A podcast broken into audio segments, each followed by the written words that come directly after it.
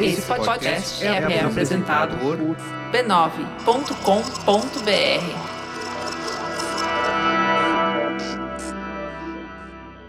Se ao terminar esse episódio você já quiser antecipar o da semana que vem, você pode. Basta assinar o primeiro contato, no valor de R$ 12,90 por mês, para você ter acesso ao conteúdo com uma semana de antecedência, além de outros materiais exclusivos. O link para assinatura está na descrição desse episódio.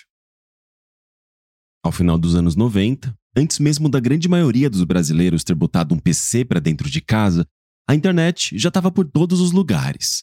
Era ligar a TV para ser bombardeado com propagandas, notícias e cultura popular sobre a tal rede mundial de computadores. Até mesmo o Gilberto Gil, naquela altura, já tinha feito uma música sobre a internet, transmitida pela própria internet. Cria meu website, fazer minha homepage. Dona Marta e Dona Hilda entraram na internet com os as. Foi uma revolução em suas vidas. Show do Milhão na internet. Quando você for passear na internet, deixe que o IG te leve e não se aperte.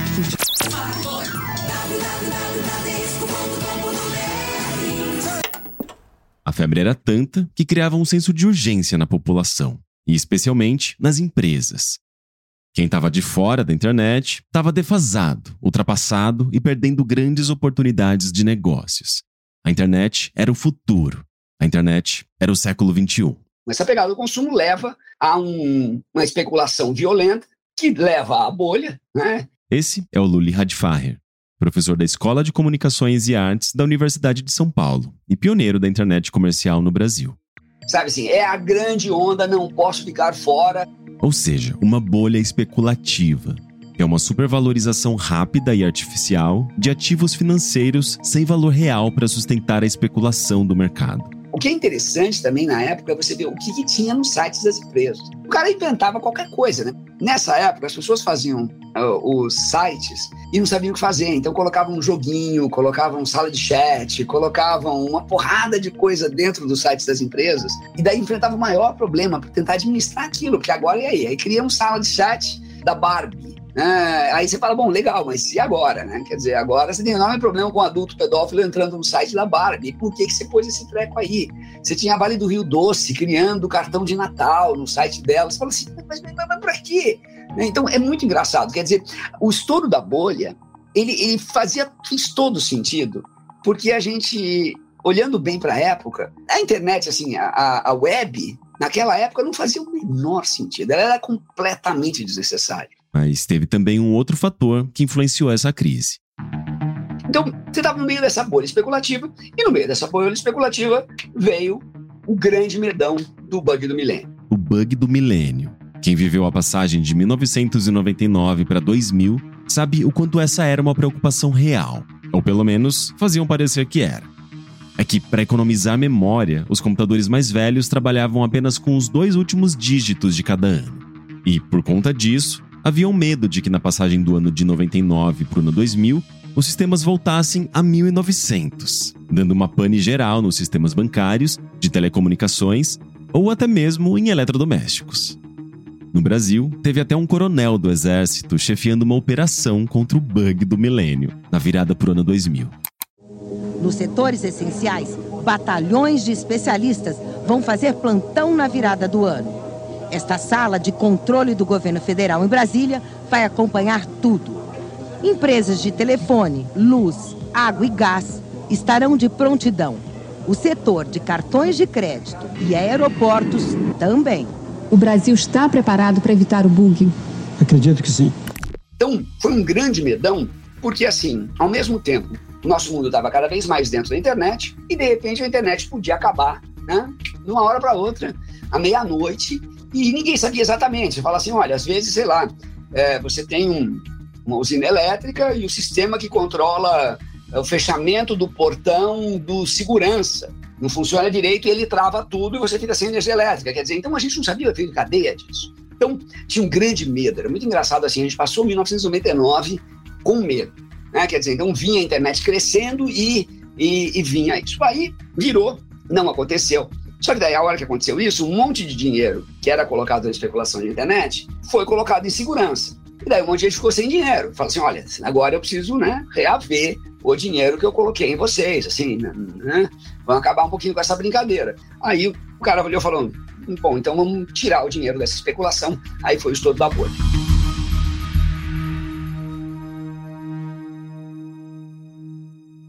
E com o estouro da bolha, em março de 2000, milhares de empresas ao redor do mundo, inclusive brasileiras, que tentavam surfar na onda da internet, perderam de duas a três vezes seu valor, quase que da noite para o dia, dando início a uma crise no setor. O próprio provedor IG, que teve sua estreia pouco antes do estouro da bolha, foi duramente afetado pela crise, tendo que cancelar sua abertura de capital, demitir funcionários e mudar seus planos de negócio já em seu primeiro ano de atuação, para só sair do vermelho a partir de 2001, quando inclusive mudou a cor do seu logotipo de vermelho para azul.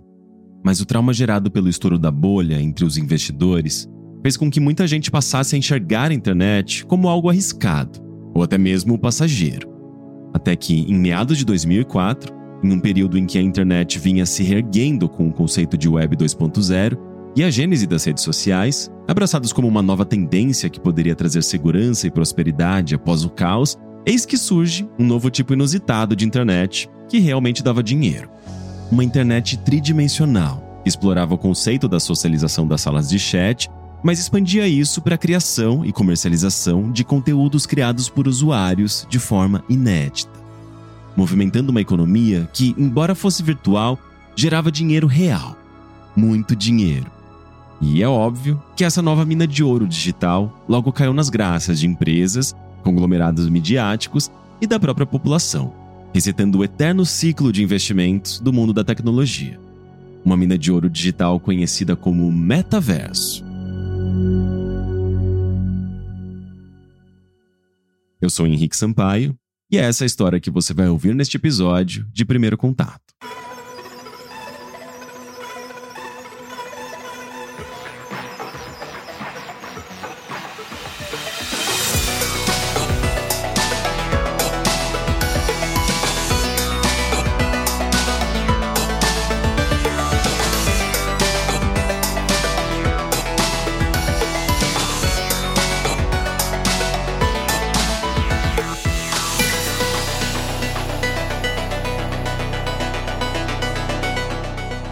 Episódio 7 Artesãos do Metaverso.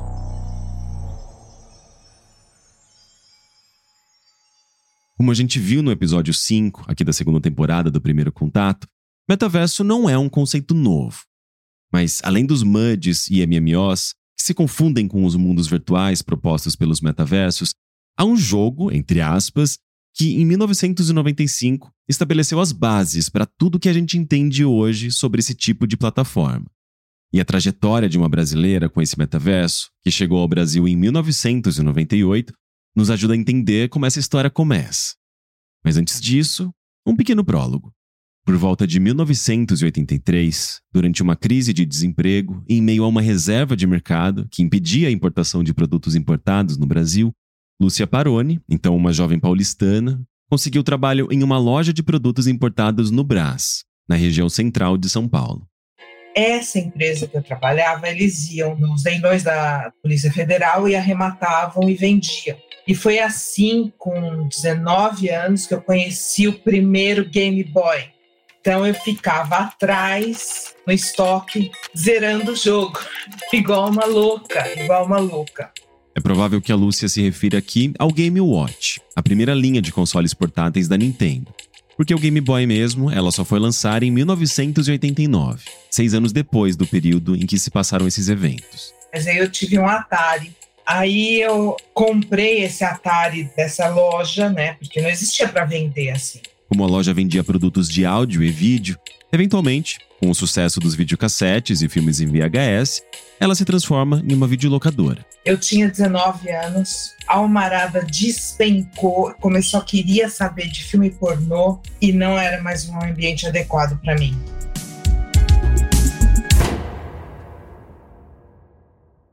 A Lúcia, então, deixa a videolocadora e, eventualmente, consegue um upgrade na carreira. Um emprego no Banco Itaú. Suas habilidades com vendas e videogames, contudo, ainda teriam grande utilidade. E aí eu conheci um rapaz lá no banco, começamos a namorar e aos sábados, a gente de manhã, a gente ia demonstrar cartucho de videogame na loja do cunhado dele, que ele fazia cartuchos, réplica de cartucho, né? Não eram originais. E a gente demonstrava e a molecada ficava lá louca e vendia igual água e tal. E a gente, como pagamento, a gente ganhava quantos lanches a gente conseguisse comer do McDonald's. Que era uma novidade também, olha, era um outro mundo, né? Alguns anos se passam. Aí eu saí do Itaú, fui trabalhar na nossa caixa. Na nossa caixa, as pessoas viam um computador e saíam correndo, elas tinham medo de, de ligar o computador. E eu não. Isso é que é engraçado, porque devido a, a toda a cultura da época, né, era incrível que uma menina jogasse videogame. Eu era uma outsider completa. Eu não tive muito contato, não tive base tecnológica, era uma coisa de menino, principalmente, né? E isso é que é mais engraçado, porque tudo que eu fiz foi intuitivamente, sabe? Tipo assim, tinha outras meninas que trabalhavam comigo na loja, mas a única que pegou o videogame, o Game Boy na mão fui eu. Esse interesse espontâneo da Lúcia por games fez com que ela criasse um vínculo com computadores incomum para a maioria das mulheres nos anos 80 e 90, uma vez que tecnologia, naquela época, era vista como uma coisa masculina. Então, quando o PC se tornou acessível, eu comprei um PC. Em 1996. Então eu jogava, eu tinha computador para fazer trabalhos, para apresentações para o banco, eu já era gerente. Então eu, a gente tinha que fazer apresentação e tudo. Então tudo me olhava como um ET, assim, porque eu fazia PowerPoint sem nunca ter feito um curso. Era paixão mesmo, entende? Era uma coisa assim, que já estava dentro de mim, eu não sei explicar. Dois anos depois, em 1998, a Lúcia já estava acessando a internet da sua casa. E pagava um pacote por mês e fazia aquela conexão. Eu sei que eu comecei a fazer bate-papo do UOL. E eu odiava, porque brasileiro em bate-papo só sabia falar palavrão, falar merda. E aí a gente comprava aquelas revistinhas PC Gamer, que vinha o CD pra gente jogar aqueles jogos, né, demo e tal cuja história, inclusive, eu abordo na temporada anterior do primeiro contato. Aí lá falavam que os melhores lugares era Yahoo. Aí eu peguei e fiz uma conta no Yahoo e comecei a entrar no bate-papo do Yahoo. Eu falava inglês, comecei, conheci gente do mundo inteiro. Virou um vício. Eu chegava do trabalho, ficava assim, três, quatro horas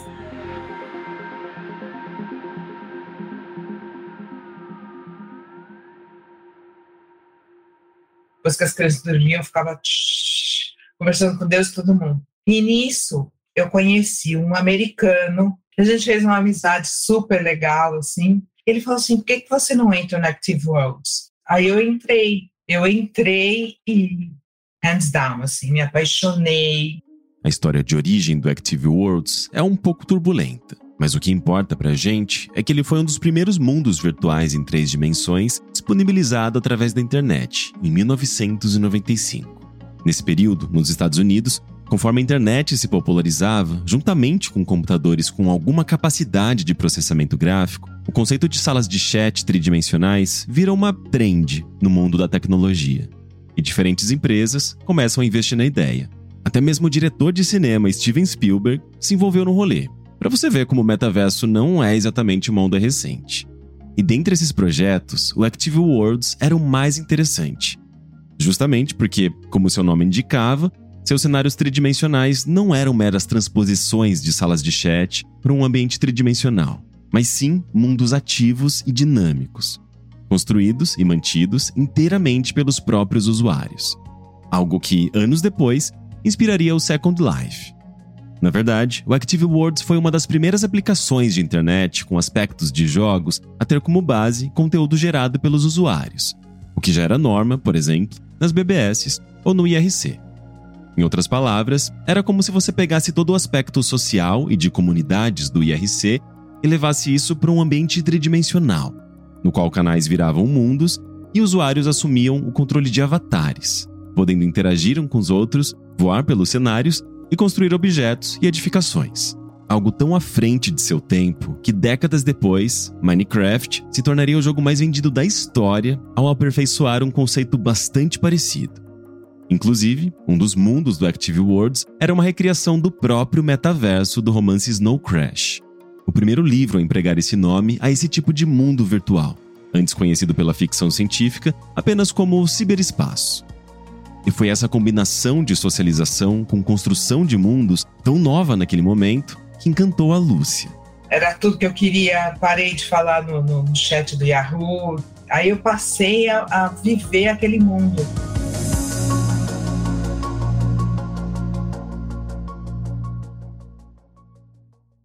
Eu não jogava online até então. Sei lá, tinha medo, sabe? Umas bobagens assim. Era normal que as pessoas tivessem medo de se expor online no final dos anos 90 e começo dos anos 2000. Tanto é que, dos anos 80, quando surgiram as primeiras redes online no Brasil, até esse período dos anos 2000, com a internet chegando a cada vez mais lares, a norma era o uso de pseudônimos. Fotos, então, quase ninguém tinha uma vez que câmeras digitais só se popularizariam ali pela metade dos anos 2000. E é só mesmo depois de sites como Fotolog e Orkut, a partir de 2004, que essa regra do anonimato online começaria a mudar. Eu já tinha 36, 37 anos. Velha, né? Palavras da Lúcia. Mas o povo do, do AW, que a gente chamava de AW no Brasil, o povo do AW era, era mais velho também.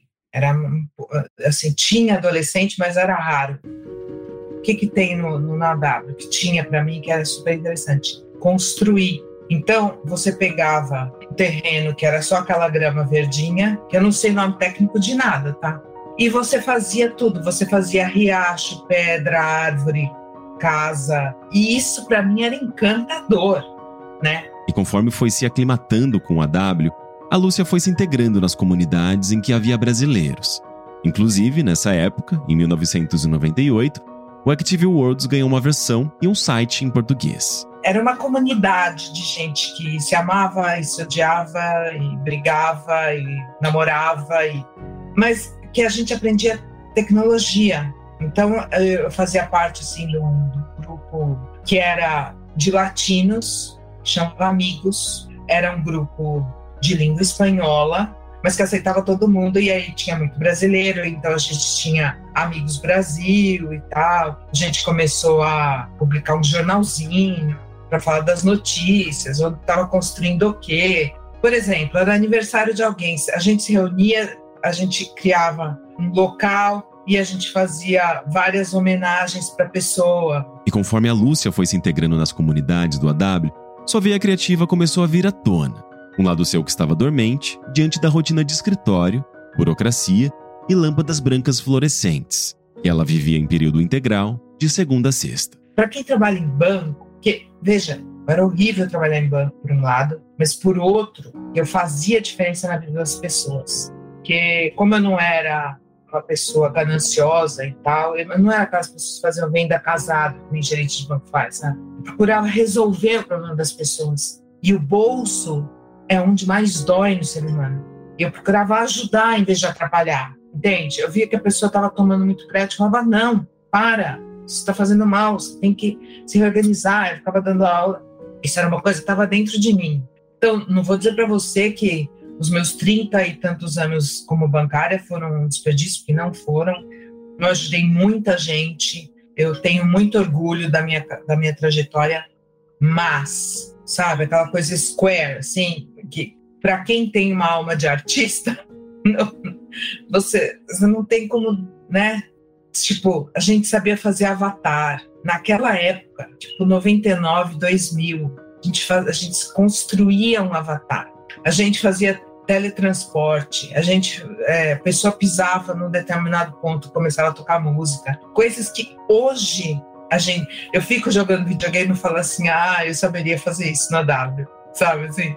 E muitas das construtoras de AW eram mulheres como a Lúcia, que descobriram ali um espaço para se expressar social e artisticamente. Porque não, não tinha educação formal, né? Isso realmente fez falta, sabe? Senti vontade de estudar. Aliás, nós todas sentimos. É, nós todas, engraçado que eu falei, né? As, a mulherada chegou uma hora que a gente, a gente, queria fazer isso, entendeu? Porque a gente gostava disso. A mulherada que desenvolvia avatar, essas coisas, é o que a gente chamava de objeto, né? As construções da Lúcia, porém, iam muito além de avatares e objetos. Ah, sei lá, era meio que o céu é o limite mesmo. Uma vez eu fiz um, um restaurante inspirado naquele de Seattle, que era giratório, sabe? Então tinha uma torre, você subia, tipo um elevador, e, e você sentava e ficava vendo o mundo girar assim, bem devagarzinho. E assim, é, a minha vontade era de começar a construir, sabe, tipo, Torre Eiffel e fazer Paris, sei lá, sabe, essas coisas. Mas aí eu tinha a minha limitação tecnológica. Que aí, por exemplo, os caras do Amigo falaram assim: ah, você quer fazer a Torre Eiffel? Eu vou fazer as partes e você junta, por exemplo. E é assim, então era muito legal. Nossa. Aí eu construí uma pirâmide, Aí por dentro da pirâmide era uma balada que ficava passando imagens egípcias dentro e tal. Assim, para quem tem criatividade, é uma delícia, né? Então, no AW, a Lúcia encontrou uma comunidade e uma vazão para uma veia criativa que nem ela mesma sabia que tinha. Tanto é que, embora estivesse alguns anos à frente do Second Life, ela vivia ali uma segunda vida.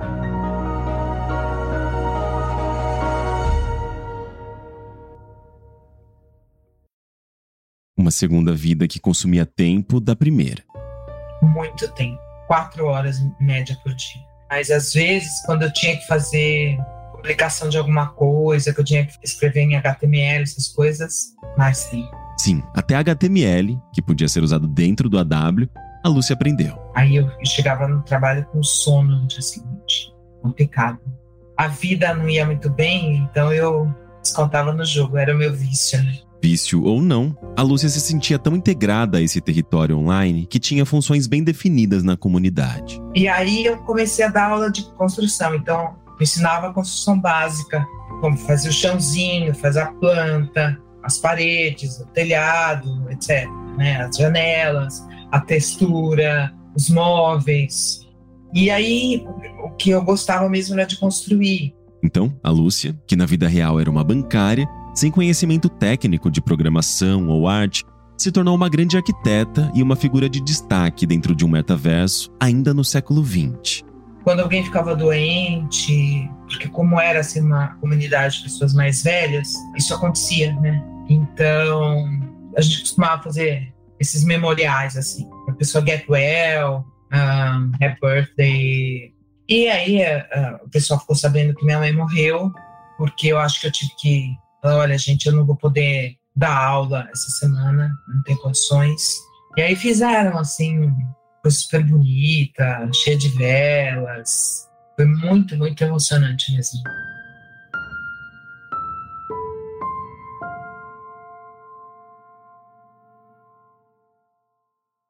Só que esse reconhecimento e posição social elevada começou a incomodar algumas pessoas. Tinha um pessoal que gostava de ser hacker.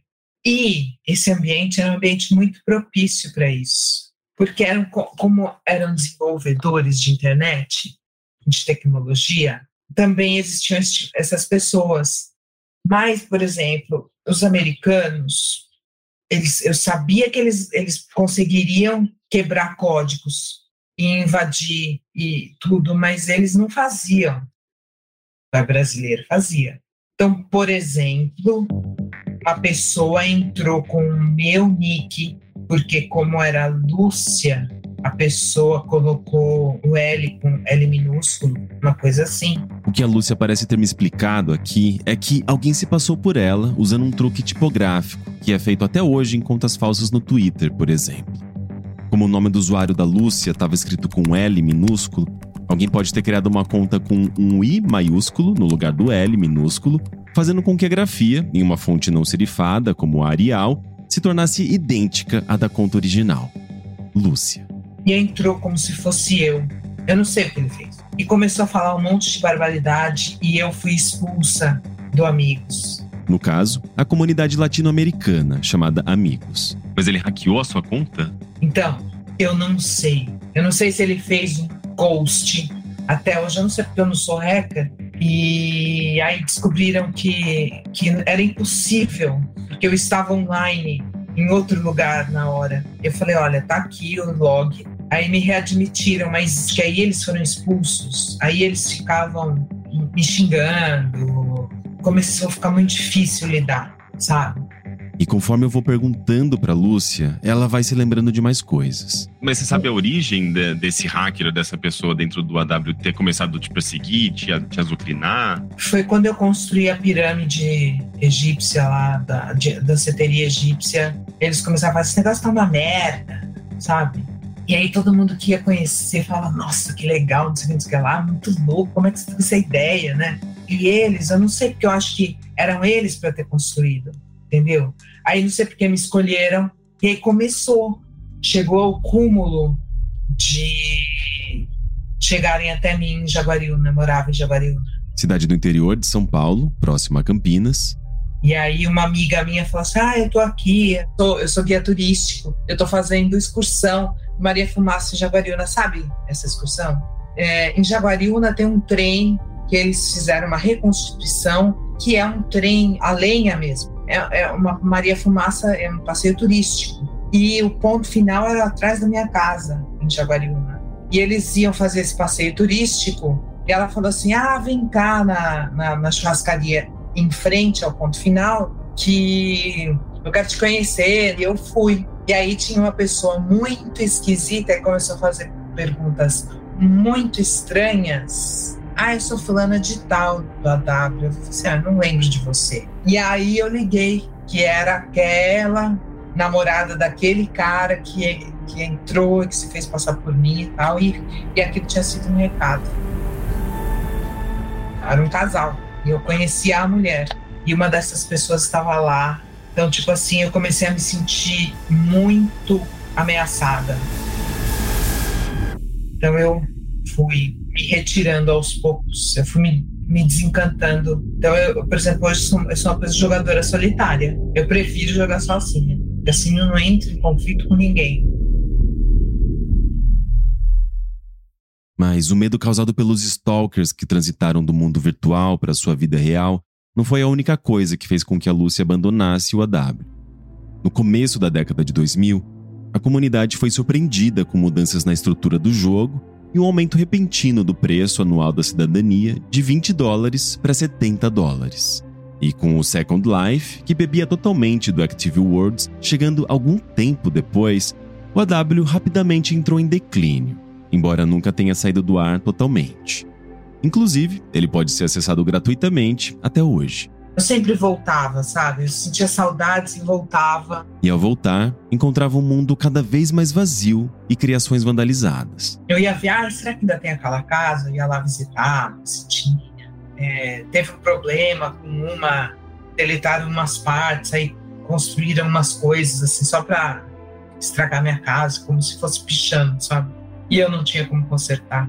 Então, conforme novos jogos online surgem, o AW é deixado para trás por sua população. Hoje, os mundos esquecidos do AW parecem uma espécie de cidade fantasma da internet, como uma versão virtual de Pripyat, a cidade do norte da Ucrânia que foi abandonada após ser atingida pela radiação da explosão de Chernobyl. Tanto que, em 2016, o jogo foi inesperadamente trazido à tona por um youtuber que publicou um vídeo em formato creepypasta no qual ele anda pelos mundos abandonados do AW e passa a ser perseguido por um avatar misterioso. Por conta desse vídeo, o AW virou uma espécie de destino assombrado para youtubers e streamers. Mas se esses cenários virtuais parecem uma cidade fantasma para quem vê de fora, para ex-jogadores, como a Lúcia, que ajudaram a construí-lo enquanto membro de uma comunidade ativa e organizada, eles remetem a uma importante, nostálgica e criativa experiência de vida simplesmente um monte de pessoas incríveis que eu conheci do mundo inteiro e eu sinto saudades, sabe?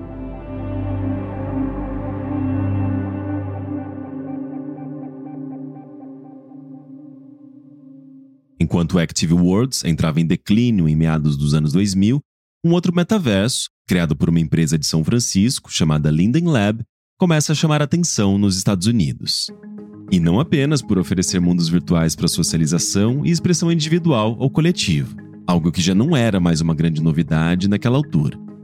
O que realmente fez com que o Second Life arregalasse os olhos de gente da imprensa, magnatas de mídia, empresários e banqueiros foi a sua economia virtual efervescente de objetos, terrenos, edifícios e eventos virtuais, comercializados com dinheiro virtual, mas que poderia ser convertido em dólar.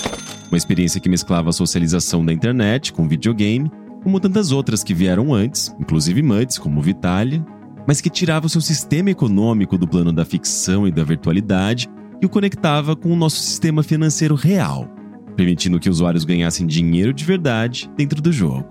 Uma espécie de milagre capitalista digital do novo milênio, que, no mundo pós-estouro da bolha especulativa das empresas.com, em 2000, ainda distante da ideia de influenciadores, reafirmou o poder econômico da internet. De repente, avatares poligonais toscos e cenários criados em um 3D rudimentar invadiram programas de TV e começaram a estampar capas de revistas internacionais, como a Business Week, que em 2006 destacou a história de uma mulher chinesa que, em pouco mais de dois anos e com um investimento inicial de menos de 10 dólares, construiu um verdadeiro império dentro de Second Life, se tornando a primeira milionária virtual. A típica narrativa do fique rico rapidamente, que hoje brota do perfil de um a cada 10 influenciadores. E, obviamente, essa mina de ouro digital caiu na graça de farejadores de negócios e oportunidades no Brasil. Eu estava na agência Clique, que hoje é Isobar, né, faz parte do grupo Isobar, e um dos principais clientes era a Fiat e Credit Card. Essa é a jornalista Roberta Alvarenga. O primeiro cliente que nós introduzimos na, na, no Second Life foi a Credit Card. O Meta funciona da mesma forma, tem a mesma logística que o Second Life, são ilhas que você pode comprar a ilha para você, ou você pode alugar terrenos na ilha de alguém. Esse alguém pode ser de Amsterdã e fazer uma ilha do jeito que quiser. Não tinha ainda uma ilha específica brasileira, ponto de encontro de brasileiros, e que as pessoas locavam. Ainda não estava profissionalizado o negócio. Então, nós locamos um espaço numa ilha internacional, um território internacional. Porque que nem o Google, você coloca lá Credit Card City e você aterriza, né? Você teleporta. E criamos um stand, uma sala VIP da Credit Card City linda, maravilhosa. E colocamos uma atendente. Essa atendente, eu lembro muito bem, Tati Gentil era o nome. E a atendente, quem controlava a atendente era eu, porque eu tinha tido a experiência de estudar na Ohio State University há muitos anos atrás e acompanhei o desenvolvimento, desenvolvimento técnico, né? A parte de criação da ferramenta do Second Life. Então, pessoas vinham com dúvidas, como é que funciona, como eu faço para voar, que botou café, e a Tati Gentil, da Credit Card City, respondia. Essa era a prestação de serviço da Credit Card City. Então, esse era o trabalho, né? E tudo assim, o aluguelzinho que você que a gente pagou lá é na moeda local, então é em Linden.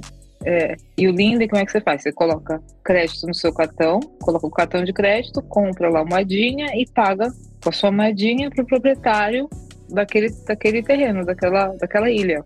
E o vizinho do lado saiu uma, duas semanas depois. E aí entrou quem? Entrou um sexy shop e começou a aparecer um monte de objetos sexuais voadores frente à Credit Card City, uma instituição bancária. E aí não dava, não tinha condição. E aí viu-se a necessidade de ter um espaço específico brasileiro para as marcas atuarem. Então, para evitar novos constrangimentos para os seus clientes, a Roberta, que acompanhava o frisson do Second Life nos Estados Unidos, elabora uma nova estratégia.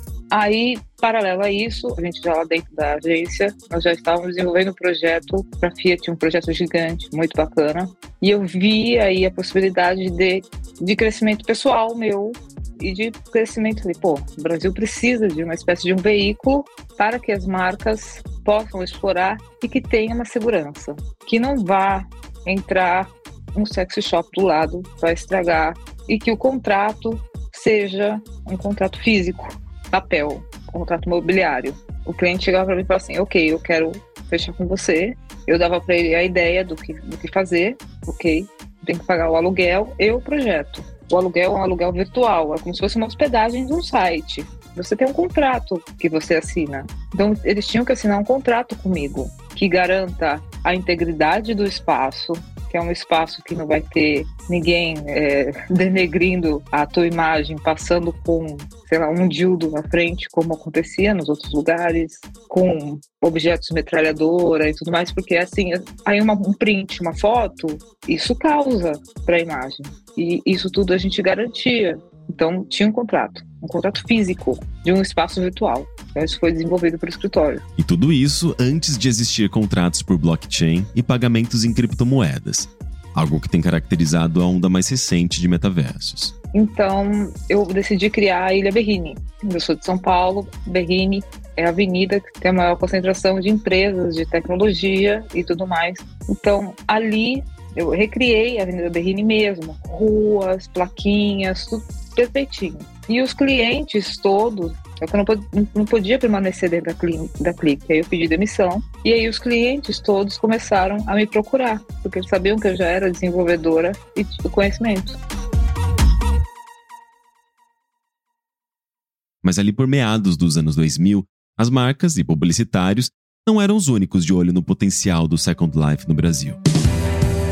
E o IG te dava muita oportunidade de testar coisas. No caos. Tudo funcionava no caos, aquela coisa de. É, ninguém sabia muito como fazer, nenhum nível hierárquico sabia como fazer. Mas o IG te dava essa, essa oportunidade. Então, eu acho que Second Life veio nessa vibe, sabe? Do tipo, ah, tá bombando, tem um mercado aí que parece que tá querendo, vamos ver qual é. Essa é a jornalista Renata Honorato que era editora do canal de games do IG, o Arena, na época do boom do Second Life. Brasil sempre foi conhecido como um país que era muito heavy user de internet, as pessoas são muito. sempre querem testar coisas novas. E surgiu é, um interesse, assim, desse estúdio de trazer o Second Life para o Brasil. O estúdio Linden Lab de São Francisco. Então, coincidentemente, uma das pessoas que trabalhavam nesse estúdio, né, desse desenvolvedor era brasileiro. Então, ele viu que tinha uma oportunidade e nisso começou uma conversa. Isso em meados de 2006, no ápice do sucesso do Second Life. Embora o metaverso já estivesse em alta no Brasil, a falta de servidores locais e suporte ao português, ou a nossa moeda, o real, tornava o Second Life pouco acessível aos brasileiros. Então, na época, era o IG, a Raizen, eu acho, que também estava envolvida. Kaizen, na verdade, um estúdio de games, que não existe mais. Então, assim, se juntou forças na época, tinha um valor de investimento para poder trazer, para poder localizar o site, localizar tudo para o Brasil. Inclusive, o Brasil foi o primeiro país a ter uma operação local de Second Life fora dos Estados Unidos. Além de ilhas oficiais brasileiras, onde você podia navegar por versões virtuais do Vale do Anhangabaú, de São Paulo, e pela praia de Copacabana, do Rio, a versão nacional de Second Life estava em português e facilitava as transações financeiras aos brasileiros com a adição de uma moeda intermediária, que podia ser comprada em reais. Então foi, foi através desse esforço das três empresas assim para localizar. Então quando surgiu o Second Life, na época era ele era chamado de um jogo. Eu lembro que existia um trabalho muito forte assim nosso de explicar que ele não era um jogo, que ele era um metaverso. usavam essa palavra mesmo, metaverso? A gente usava e a gente reforçava isso o tempo inteiro. Porque todo mundo falava, nossa, esse game Second Life. Não, isso não é um game, isso é um metaverso. Então, realmente existia uma, uma confusão mesmo, até, porque era muito novo, né? E o IG, para ajudar a promover o tal do metaverso, criava conteúdo dentro e fora do Second Life. Eu tinha um avatar ele era incrível. Eu tinha até, até a minha tatuagem tinha no avatar. Eu lembro que meu avatar tinha um All-Starzinho. Era a coisa mais fofa. E eu fazia matérias dentro do Second Life, entrevistava pessoas, fazia cobertura de eventos. Eu até, curiosamente, eu tava fuçando o meu Gmail, assim, para ver algumas coisas de Second Life do passado. E eu vi, por exemplo, pedidos de entrevista que eu fiz na época, falando: Olha, oi, eu sou a Renata, em ambos os mundos. em ambos os mundos.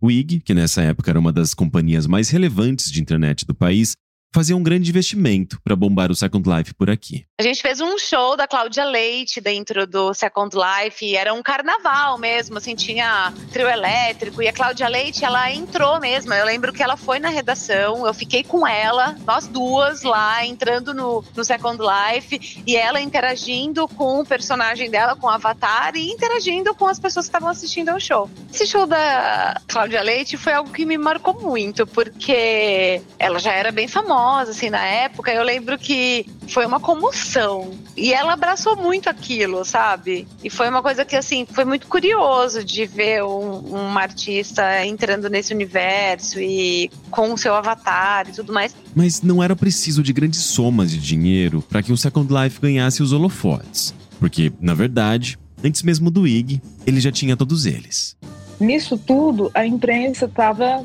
efervescente, assim, porque era tudo novidade. Uou, internet 3D. Então, cada novo lançamento era uma notícia. Então, era mídia gratuita. O próprio lançamento, o próprio investimento era mídia gratuita. Então, para eles, para os clientes, isso era um investimento muito positivo, porque já atraía o público e atraía os milhares de leitores, enfim, dos do, do jornais, TV, para saber a exposição da marca. Então, ali no auge do Second Life, uma marca entrar no metaverso era garantia de cobertura espontânea de veículos de mídia, dos especializados aos mais tradicionais.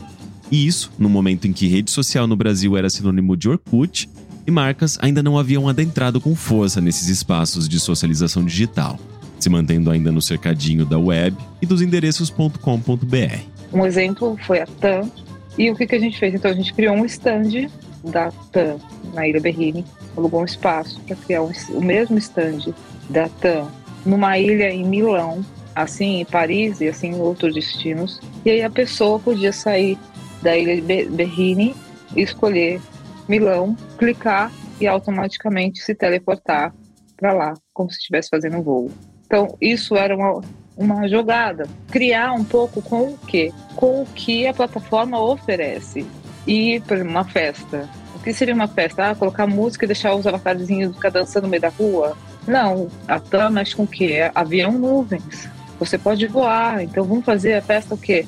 Nas nuvens. Então a gente fez uma festa nas nuvens, todo mundo dançando nas nuvens. Então, pensar fora o que oferece e como é que a gente pode pensar fora nesse espaço. Mas enquanto no metaverso os avatares curtiam festas nas nuvens e chegavam a seus destinos num piscar de olhos, no mundo real a situação era o exato oposto. Ao final de 2006, viajar de avião no Brasil virou um pesadelo. Naquele momento, o país registrava um número recorde de desembarque de passageiros em voos domésticos, o que indicava algo positivo. O brasileiro estava viajando como nunca. Só que a demanda por transporte aéreo aumentou num momento crítico, quando controladores de voo deram início a uma greve por melhores salários, após um acidente com o avião da Gol que terminou com a morte de toda a tripulação, em 29 de setembro de 2006. A partir daí, atrasos e cancelamentos de voo se tornaram comuns, gerando um efeito cascata que acabava resultando em uma multidão de passageiros revoltados nos aeroportos. Diante desse cenário caótico, a então ministra do Turismo, Marta Suplicy, deu um depoimento que não pegou nada bem. A senhora daria algum conselho para o turista brasileiro que, quando pensa em viajar, morre de vontade, mas pensa também que vai ter um grande transtorno nos aeroportos? Relaxe e goze, porque depois você esquece todos os transtornos.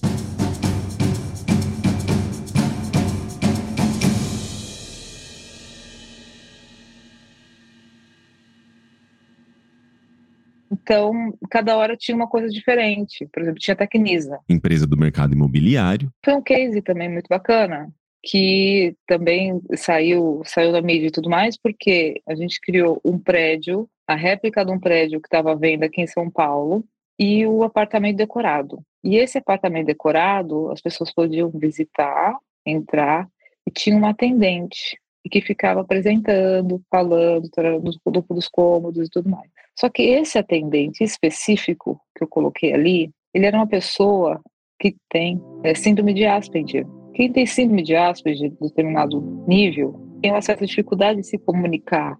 E ele, no caso, tinha. E eu, quando fiz a, a questão da cafeína, que era o meu estúdio, eu falei assim: acho que vai dar certo, porque tem a questão do avatar de não ter essa parada da comunicação, do visual, de você olhar para o outro e ver que, peraí, a pessoa está travando, tem alguma coisa errada com ela. Não, porque o avatar ele continua igual. Você não vê uma espécie de deficiência, não gosto dessa palavra, mas você não vê essa espécie de que pode ser uma deficiência na pessoa. E aí não cria uma barreira.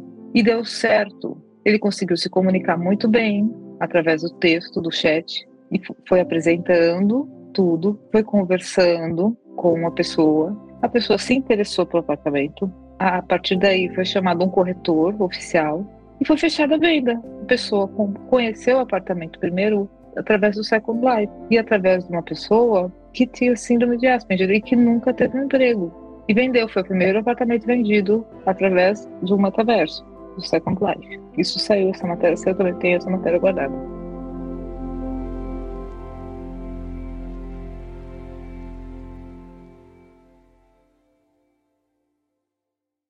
Mas o Second Life não era exatamente uma versão utópica e perfeita da realidade, que substituía o caos aéreo por festas nas nuvens e capacitismo por inclusão no mercado de trabalho. Aos poucos, os veículos começaram a noticiar não apenas o crescimento econômico do metaverso, mas também casos de estupro, pedofilia, lavagem de dinheiro e até de terrorismo que aconteciam dentro do Second Life. E ao mesmo tempo, conforme a onda ia passando, levando embora a sensação de novidade, a fonte de grana foi secando para as grandes empresas. Rolou muita grana. O Second Life rolou muita grana no Brasil. Muita gente fez muito dinheiro. Projetos que pagaram agências para fazer, mas também tiveram seu retorno. Porque a imprensa cobriu, deu o espaço gratuito. Tiveram muitos eventos. Nossa, uma enormidade de eventos. O que eu dei de palestra num ano sobre o Second Life, sem brincadeira, eu devo ter dado mais de 30 palestras falando sobre o Second Life em um ano. Foi um ano realmente que foi o boom. E, e esse boom trouxe muita coisa. Então, teve rolou muito dinheiro no sentido. As empresas investiram, gastaram muito dinheiro. Aí as produtoras ganharam dinheiro, movimentou muito a economia. As produtoras ganharam muito dinheiro com isso para produzir no Second Life. Não, não era caro, era, era em dólar, né, em Linden, mas você tinha que pagar no cartão de crédito em dólar. Então movimentou tudo. Second Life ganhou muito dinheiro foi uma economia que mexeu, mexeu muito, mexeu, mexeu legal. E aí depois teve aquela questão da, da onda, né? Que foi o período que subiu e caiu. Foi momentânea. Foi assim, eu diria que em 2008, meados de 2008, as empresas já estavam já estavam saindo do Second Life. Foi um ano, mais ou menos. Um ano de onda, um ano, um ano, um ano e pouco de onda, de surfar nessa crista da onda. Passada a onda, em meados de 2008, embora abrigasse diversas comunidades, o número de usuários do Second Life já entrava em declínio.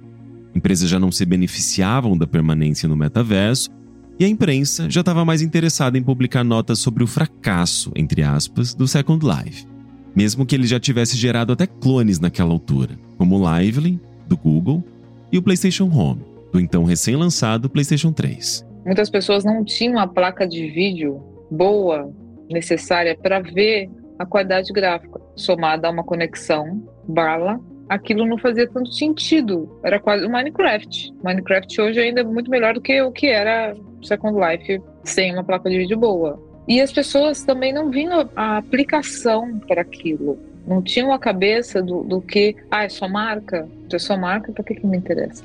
Social? Se é social, ok, vou socializar vou ter meus amiguinhos, que é o que continua lá, o social. Mas as marcas viram que, que o, o número de pessoas não era o suficiente para reter, porque não tinha uma prestação de serviço, as pessoas não estavam entendendo o que era. E não entendem até hoje o que de fato é, o que de fato dá para se fazer.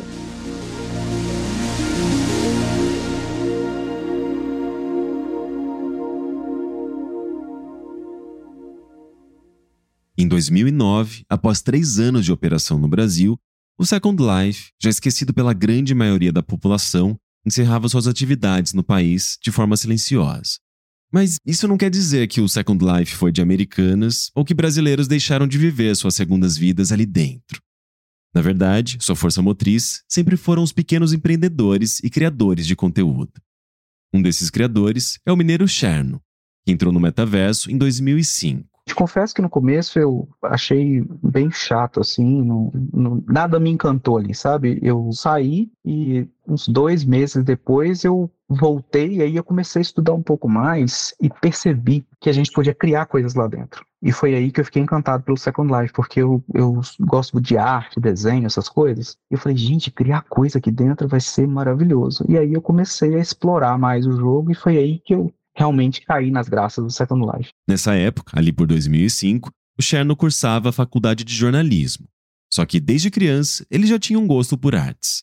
Eu pinto tela, é, óleo sobre tela, desde que eu tinha 5 anos de idade. É, os meus pais compraram para mim, que eu falei que eu queria, porque minha madrinha pintava. E aí eles compraram para mim óleo, tinta e tela, né? E aí eu comecei a pintar. E eu sempre gostei muito dessa coisa de arte, e sempre desde quando eu consigo me lembrar, eu falava que eu queria ser artista, assim. É, e aí quando eu estava na adolescência, começou a surgir mais essa coisa da internet, né, os computadores, eu comecei a me interessar muito por tecnologia. E o Second Life foi onde eu consegui mesclar essas duas coisas, né? E assim, Cherno se descobre um criador dentro de um metaverso, tal como a Lúcia no começo do episódio, quase uma década antes. Desta vez, porém, criações digitais não tinham só um valor simbólico ou social. No início, é, eu não tinha intenção de fazer nada para venda. E já existia um pequeno comércio dentro do Second Life, mas para isso a gente precisava do dinheiro do Second Life, que são os lindens, né? E esses lindens a gente só conseguia comprar por cartão de crédito internacional. E na época era muito caro. E aí, como eu não tinha grana para fazer isso, o que, que eu comecei a fazer? Eu descobri um lugar que existe lá dentro que chama camping que geralmente eles é, fazem você ficar lá ou dançando, ou então criando volume de tráfego nas ilhas, né? E aí eles vão te pagando por hora que você fica lá, coisa de 5 lindens, 10 lindens por hora. E aí eu comecei a ir a esse camping, e como eu estava estudando como criar coisas dentro do Second Life, eu comecei a criar as minhas próprias coisas para eu poder usar. E aí um dia, um amigo meu falou assim: Nossa, você está usando uma camisa tão legal. Eu falei, ah, obrigado, foi eu que fiz. Ele, ah, você não me vende? Eu falei, ué, Vendo. Aí vendi para ele por 50 linhas. E aí outros amigos dele começaram a me procurar para comprar essa camisa também. E eu falei assim, gente, esse negócio é legal, assim. E aí eu comecei a vender essa camisa em particular e juntei dinheiro suficiente para abrir uma loja muito pequenininha numa ilha gringa que tinha, porque na, como eu te falei, a comunidade Brasil ainda era muito pequena, né? Não tinha muita gente. Então eu basicamente me criei dentro da comunidade estrangeira mesmo. E aí abri essa loja pequena, fiquei um tempo lá e minha loja era um quarto de ilha alugada. Eu alugava de um brasileiro, não era muita coisa, era bem pequena mesmo. O Cherno, então, aos pouquinhos, vai montando seu negócio dentro do Second Life. Enquanto no mundo real ele havia estudado para ser jornalista, no virtual ele vinha se tornando um designer de moda em ascensão. Até que um evento mudaria as suas duas vidas para sempre. Antigamente nós tínhamos dentro do Second Life uma ilha que chamava Kamed. A Kamed ela era é, liderada pelo Maddox. O Maddox é, seria o, a nossa Anna Wintour. A Kamed seria a Vogue, assim. Anna Wintour sendo a chiquérrima e poderosa editora da revista Vogue, a mais importante do mundo da moda. Então ele se comandava o mundo da moda dentro do Second Life e tal. E aí ele me viu um dia num lugar achou minha roupa interessante e foi na minha loja. E aí ele falou: Cara, você é muito criativo, você tem umas coisas muito diferentes assim. Vamos fazer um show? É uma época que o Second Life tinha um hábito de todo final de semana ter desfiles. Hoje não existe mais, mas antigamente tinha isso. Eram os, os eventos do Second Life de moda, eram muito bem frequentados e muito cheios, assim, bem exclusivos mesmo. E eu falei, ué, vamos fazer. E ele falou, ah, beleza, então, a gente vai programar o desfile e nós vamos programar para você uma entrevista no nosso blog. Falei, beleza. Só que eu não falo inglês. Né? Na época eu não falava. Eu falei, então vou precisar de um intérprete em português. Ele falou, não, isso aí não tem problema, deixa arrumo. E aí marcaram, eu fui pra entrevista. Quando eu cheguei na entrevista, o intérprete era de Portugal, né? Aí ele falou assim, olha, que bom te conhecer e tal. De qual parte de Portugal você é? Eu falei, eu não sou de Portugal, eu sou do Brasil. Ele, não, pera, você é do Brasil? Eu falei, é mas brasileiro só faz copybot e pirataria aqui. Como que isso é do Brasil? Porque na época era, todo mundo era muito mal visto lá, quando era brasileiro, né? E aqui é importante a gente contextualizar. Ali por 2008, o estereótipo do internauta brasileiro já era bastante conhecido internet afora. Era o chamado Rue Rue BR, retratado como uma espécie de selvagem digital, que invadia espaços virtuais e jogos online, pedindo dinheiro, roubando itens e trollando outros usuários. Há uma série de razões para que a gente tenha ficado com essa má fama na internet, o que inclui a própria invasão de brasileiros a MMORPGs e redes sociais, além do nosso baixo índice de proficiência em inglês. Só que eu não fiquei com esse estigma porque, né, como eu falei, eu, eu não vivia no meio do público brasileiro. E aí custei explicar para ele isso. E aí ele ficou encantado, assim, sabe? Aí na hora ele falou com o Maddox, aí o Maddox falou, não, a gente tem que mudar essa entrevista, não pode ser. Então, porque era pra, era ser uma entrevista assim, mais um design descoberto. E aí eles mudaram a entrevista e o título foi Cherno, o primeiro designer brasileiro a ter um trabalho reconhecido dentro do Second Life. E aí as coisas cresceram de proporção muito grande e nesse momento a gente começou a vender muito, assim, é, eu lembro que eu nunca tinha vendido tanto na minha vida e aí como as vendas aumentaram muito e a gente é, teve esse destaque aí, assim, muitos convites começaram a acontecer, né? E um dos convites que a gente teve foi para ir para o estado da Costa Rica, que era um estado também não existe hoje mais, mas era um estado gigantesco também, bem exclusivista, assim, sabe? Dentro do Second Life, obviamente. Só pessoas convidadas poderiam entrar, você poderia morar, mas você tinha que ter. Era uma série de, de fatores que levavam eles a provar ou não para você estar lá. E aí eu lembro que eles convidaram a gente para poder ter uma loja lá. E aí a gente ficou na Costa Rica durante uns anos até então eu saí de lá e comprar a minha própria ilha, que era só minha, né? A Cherno. E o Cherno diz a gente, porque ele não trabalha mais sozinho. Ao longo do tempo, ele foi fazendo parcerias. Essa ilha atualmente, que é a ilha Cherno, nós temos a Cherno, a Nexus e a Oboy. As duas na mesma, as três na mesma ilha. E aí a Rai fica numa ilha separada só dela, né? Porque ela é uma loja muito grande, tem muitos produtos. A gente ainda tem uma ilha fechada só para trabalho também. Ou seja, três ilhas e quatro lojas diferentes cada uma com seu próprio segmento e com seus próprios custos de operação. Um verdadeiro império da moda virtual e de produtos eróticos. Hoje eu tenho a Cherno, que trabalha só com roupa, tenho a Nexus, que trabalha com body parts, e aí body parts são unhas HD, mamilos HD, genitais, né, voltados para o público adulto, tem algumas questões de BDSM também um pouco voltadas mais para o público adulto. Sim, sadomasoquismo. Né, a gente tem o Nexus Bento, que ele vem com sete tamanhos diferentes. A gente tem o Nexus Soft, que ele é feito único exclusivamente para fotografia, ele é extremamente real, mas ele é simplesmente soft mesmo. Sim, um pinto flácido. Só para poder fazer foto. É aquele no artístico, digamos. E aí tem o outro que é o que tem a castidade. É, ele, esse é só para BDSM, ele é feito só para isso. É, desses três, o, o, Nexus Bento ele sai mais, porque ele tem essa possibilidade dos tamanhos, né, que são maiores, e ele tem uma gama de applies diferentes que eu fiz para ele, por exemplo, de pele diferentes, sardas, é, alguns machucados que as pessoas gostam, e brinquedos, né, que são compatíveis também. Daí, além da Nexus, tem também é, a O-Boy, que trabalha só com poses, e a Hype, que trabalha só com skins e body add-ons. Body add-ons, que são complementos para corpo como sardas, maquiagem e olhos. Essa última loja mantida por ele e uma amiga, que cuida da seção feminina. E conforme foi sendo reconhecido pelo seu sucesso, o Cherno foi virando uma espécie de celebridade do mundo da moda e do mercado de sexo de Second Life. Eu nunca tinha muita noção disso assim, não, sabe? Porque eu sempre fiquei muito preso na minha plataforma trabalhando, né? Os meninos gostam de falar uma tábua no céu. E a gente chama isso de plataforma, porque você fica no céu trabalhando, assim, ninguém te vê. Um escritório e uma plataforma flutuante no céu. Mas quando eu comecei a sair mais para poder fazer os setups dos eventos, porventura eu encontrava com pessoas e aí eu comecei a perceber mais isso, assim, essa admiração que as pessoas tinham, sabe? Tanto que muitos designers de outras lojas que eu já conhecia, assim, a loja às vezes vinham falar comigo e falavam, nossa, quando eu entrei no Second Life, a primeira loja que eu fui foi a sua. E eu falei, gente, eu quero ter uma loja igual essa loja um dia. Teve um, inclusive, que eu ri muito, que ele falou assim, nossa, eu tô me sentindo assim, conhecendo a Madonna. Eu falei, gente. Ele falou, eu tô muito feliz e tal, porque a gente se encontrou assim, muito aleatoriamente no local, sabe? Ele falou, nossa, eu sempre fui muito curioso para poder te ver, conversar com você e tal.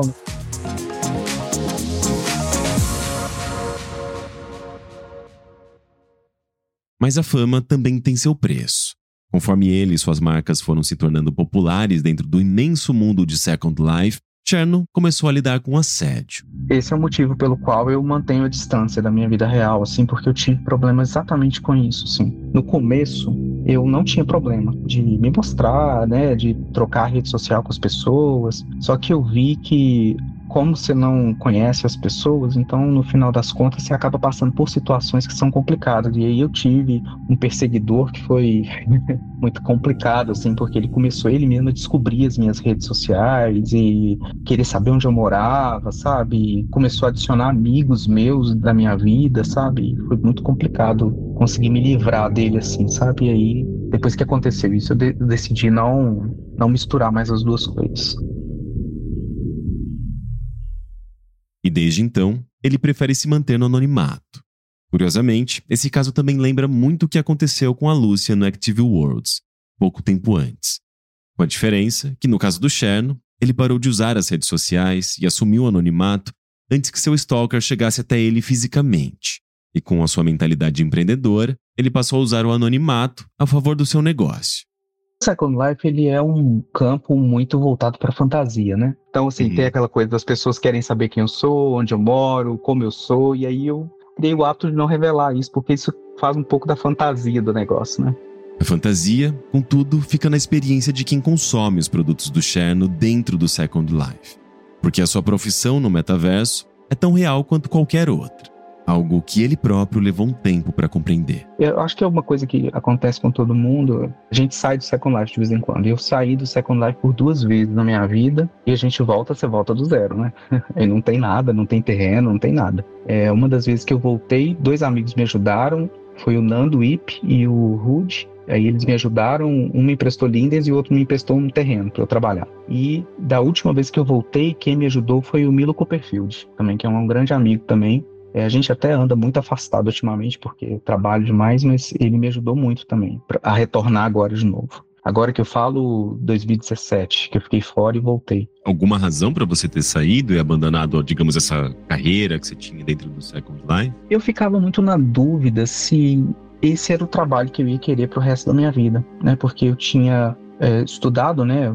Me formei em jornalismo e é uma coisa que eu gosto muito. E aí eu fiquei tentando trabalhar na área. Essas duas vezes que eu saí foi por isso. Eu tentei trabalhar na área, mas eu não gostei. Assim, não me identifiquei na verdade, sabe? E aí eu retornei porque eu consegui entender finalmente que esse é meu trabalho mesmo. Eu vivo do Second Life, me dedico só a ele, assim, de trabalho só a ele. Você consegue me passar uma faixa de, de valor da sua renda para a gente ter uma ideia mais ou menos de quanto que uma pessoa, digamos, bem sucedida pode ganhar no Second Life? Eu costumo não falar de valores não, mas assim, é, acabei de comprar um apartamento num condomínio fechado com piscina, academia, essas coisas.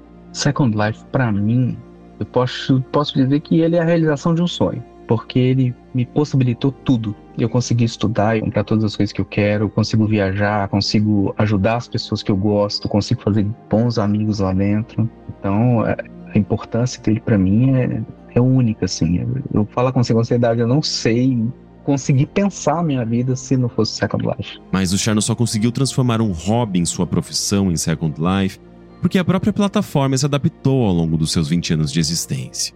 Foi valorizando suas comunidades e criadores que o Second Life conseguiu manter um equilíbrio em sua economia durante todo esse tempo, especialmente após as marcas deixarem o metaverso por completo no final da década de 2000. Eles também ficaram muito de olho nessa questão de empresas maiores lá dentro, porque veja bem, se a Adidas resolve abrir uma loja virtual no Second Life, como que uma marca onde tem um único designer, por exemplo, qual eu, consegue concorrer com a Adidas, que tem grana para contratar 30, 40 pessoas para fazer alguma coisa para ela. Quer dizer, vai acabar falindo a gente. Eu acho que o, o pessoal do, da Linden, né, do Second Life, hoje eles têm essa preocupação de manter a gente ali de uma forma segura também, sabe? É, eu acho que eles fazem o espaço ser seguro para a gente poder trabalhar por isso que a gente sente essa tranquilidade de poder trabalhar lá, criar e tal, porque a gente tem, de certa forma, esse respaldo deles. Eu pergunto ao Cherno se, com os novos metaversos, ele não tem medo do público migrar do Second Life para uma plataforma mais moderna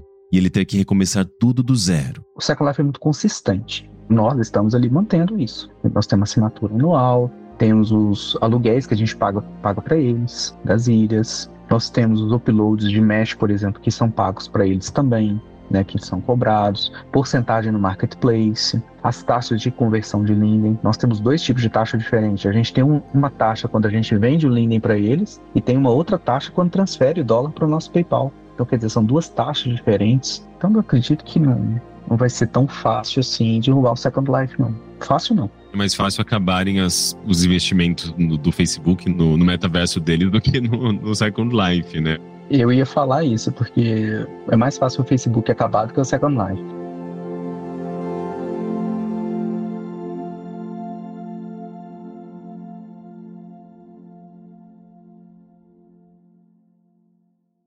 No próximo episódio, começarem a falar dessa rede social. Eu não entendi o que, que era, e daí era o Orkut. Eu tava com 14, eu peguei o auge do Fotolog na estética emo, e isso também se reproduzia pro Orkut. Foi quando eu decidi criar uma comunidade chamada Homicidas do Brasil. O meu erro foi não ter escrito que era uma comunidade de sátira. A maior comunidade foi Eu Odeio Gente que Escreve assim que é tudo escrito em miguxês, né? Eu sei que em 2007 me chamaram para participar do debate MTV. Sim, eu tipo, gente, eu só fiz uma piada na internet. E eu fui atacado logo, sim, de cara com isso. Todos os nomes possíveis e imagináveis que você acha que alguém racista pode dizer, eu recebi todos. Não teve um que faltou. E daqui a pouco alguém manda uma mensagem para mim, eu acredito que no MSN, dizendo: Nossa, Dornelli está famoso. É, tu tá aparecendo aqui no Fantástico. A tua comunidade, teu perfil do Orkut tá aparecendo aqui.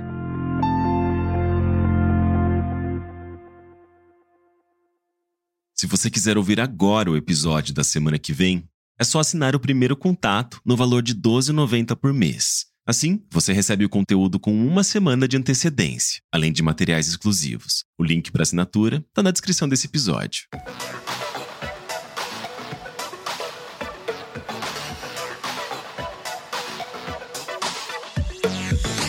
Antes dos créditos, posso deixar aqui uma recomendação? Se você gosta do primeiro contato, talvez você queira ouvir também o Olá Gabs, um podcast que explora a tecnologia da perspectiva humana e com histórias bem intimistas. Eu participei do episódio 9, no qual eu, o apresentador Gabs, a jornalista Bia Kunze e a desenvolvedora Simara Conceição tentamos responder a seguinte pergunta: A internet do passado era melhor?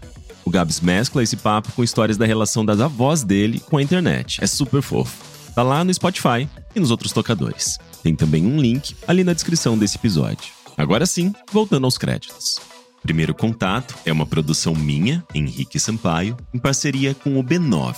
Caso você tenha curtido esse episódio, eu posso te pedir para você entrar no seu tocador de podcast e dar cinco estrelas?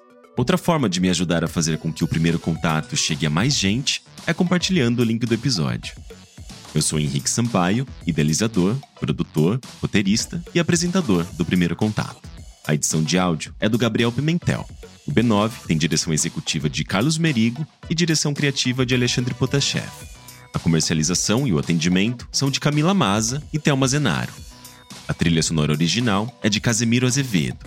Músicas adicionais de Epidemic Sound. Esse episódio conta com materiais da TV Globo. A identidade visual dessa temporada é do Gabriel Castilho Mendes, e as artes de capa são do Leonardo Calça. Essa temporada do Primeiro Contato foi financiada coletivamente por centenas de pessoas, mas algumas delas eu preciso agradecer publicamente. São elas Juan Lopes, Mariana Mafra, Lucas de Prado Polo, Heitor Moraes e Guilherme Sagas. Eu só tenho a agradecer pela generosidade e apoio de vocês. Muito obrigado.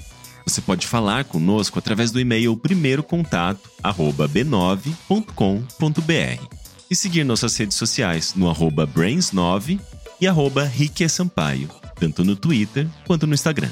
Na descrição desse episódio, você também encontra o link para o grupo do Primeiro Contato no Discord. É isso. Semana que vem tem mais. Até lá!